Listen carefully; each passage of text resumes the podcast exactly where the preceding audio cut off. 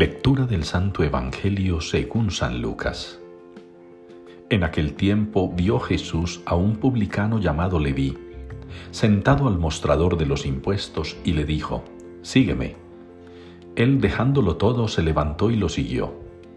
Leví ofreció en su honor un gran banquete en su casa, y estaban a la mesa con ellos un gran número de publicanos y otros y murmuraban los fariseos y sus escribas diciendo a los discípulos de Jesús, ¿Cómo es que coméis y bebéis con publicanos y pecadores?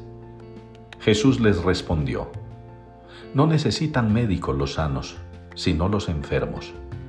No he venido a llamar a los justos, sino a los pecadores a que se conviertan. Palabra del Señor.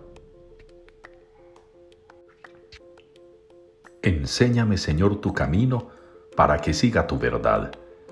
Es la respuesta con la que nos unimos hoy al Salmo 85. Enséñame, Señor, tu camino para que siga tu verdad. Y ahí está la clave también para una verdadera cuaresma, para emprender un verdadero y efectivo camino de conversión, para asumir el reto de crecer como personas y como creyentes. Enséñame, Señor, tu camino, para que siga tu verdad.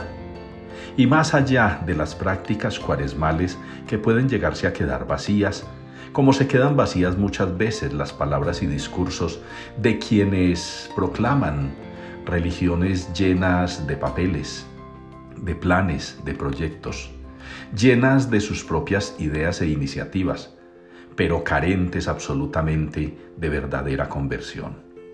Ya la primera lectura a través del profeta Isaías nos lo pide.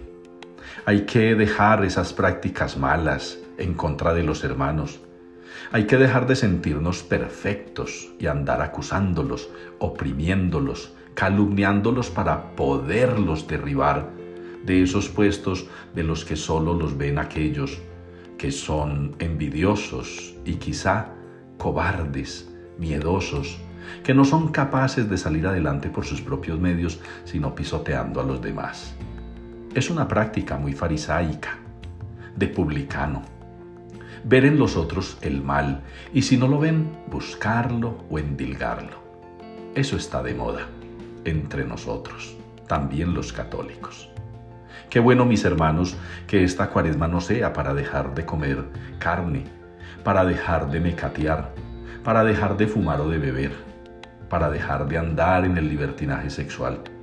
Todo eso suena muy bien dejarlo, pero preferiblemente dejar también quieto al hermano, dejarlo tranquilo, dejar de estar sembrando discordia, dejar de estar calumniando, dejar de estar mintiendo sobre aquellos a los que yo mismo he convertido en mis enemigos porque tengo miedo que me quiten de donde estoy, que me bajen de donde me he trepado o me han trepado otros. Este es un consejo para el laico más sencillo del mundo y para el jerarca más opulente. También para todos y cada uno de los seres humanos vendría bien esta enseñanza.